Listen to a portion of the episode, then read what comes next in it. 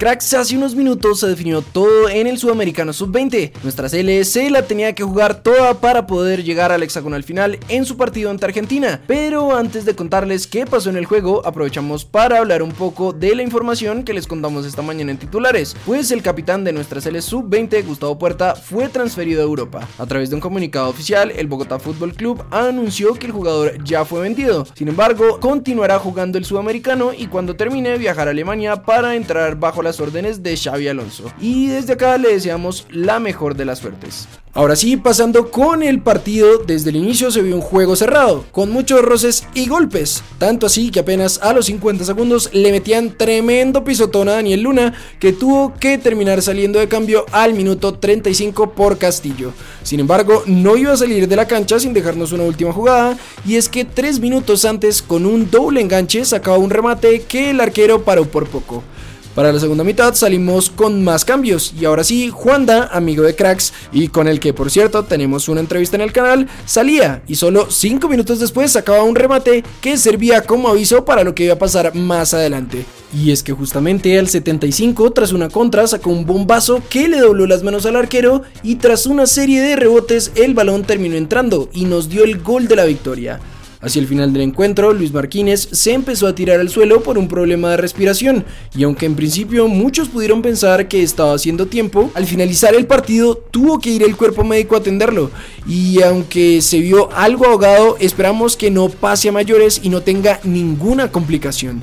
Siendo así las cosas, nuestra selección clasifica segunda en la tabla junto a Brasil y Paraguay y se prepara para el hexagonal final que será en Bogotá.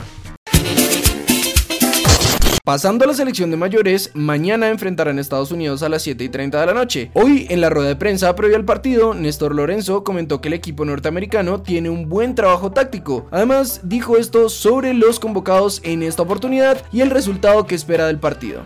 El objetivo es que los jugadores que no están tan habituados a la convocatoria o que son muy jóvenes, que tengan esos minutos que los vayan consolidando. El resultado será importante, pero el objetivo principal es que tengamos jugadores para observar en el futuro. Este partido tomó un poco más de importancia pues hoy en la tarde se confirmó que la Copa América del 2024 se jugará en Estados Unidos y además de los 10 equipos de la Conmebol, 6 equipos de la CONCACAF estarán invitados al torneo. Esta asociación es para apoyar el crecimiento continuo del fútbol en CONCACAF y CONMEBOL y realmente será de beneficio mutuo para ambas confederaciones, dijo Víctor Montagliani, presidente de la CONCACAF. Siguiendo con nuestros cracks en el mundo, les contamos que le apareció un nuevo pretendiente a Duan Zapata. Muchos habló hace poco de la posible llegada del Toro al Everton, pero con la salida de Frank Lampard del banquillo de los Toffees, las cosas están en pausa. Sin embargo, otro equipo de la Premier también lo quiere en sus filas. Se trata del West Ham United, que según la prensa ya arrancó conversaciones para llevarse a Duan. Y aunque suena un interés de la Fiorentina, las cosas se ven difíciles, pues Calcio Mercato publica. El club viola querría al delantero de 31 años cedido hasta junio, pero a los Nerazzurri solo les interesa ganar dinero, por lo que si lo quieren de verdad, deberán pagar entre 15 y 17 millones de euros.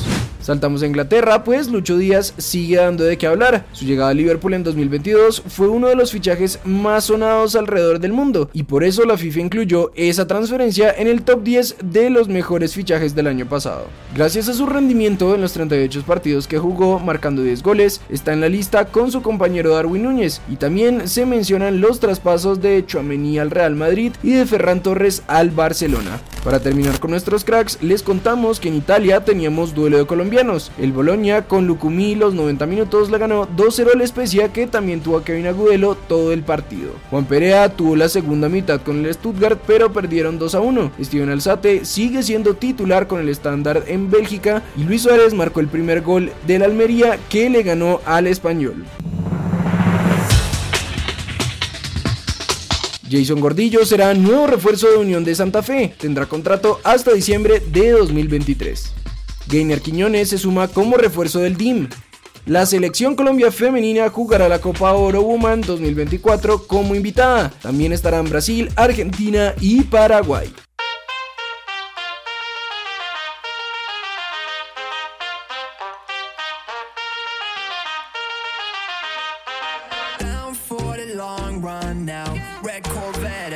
Top down. Calling up my digits in my Motorola, and I'm speeding like I robbed someone. Falling and I'm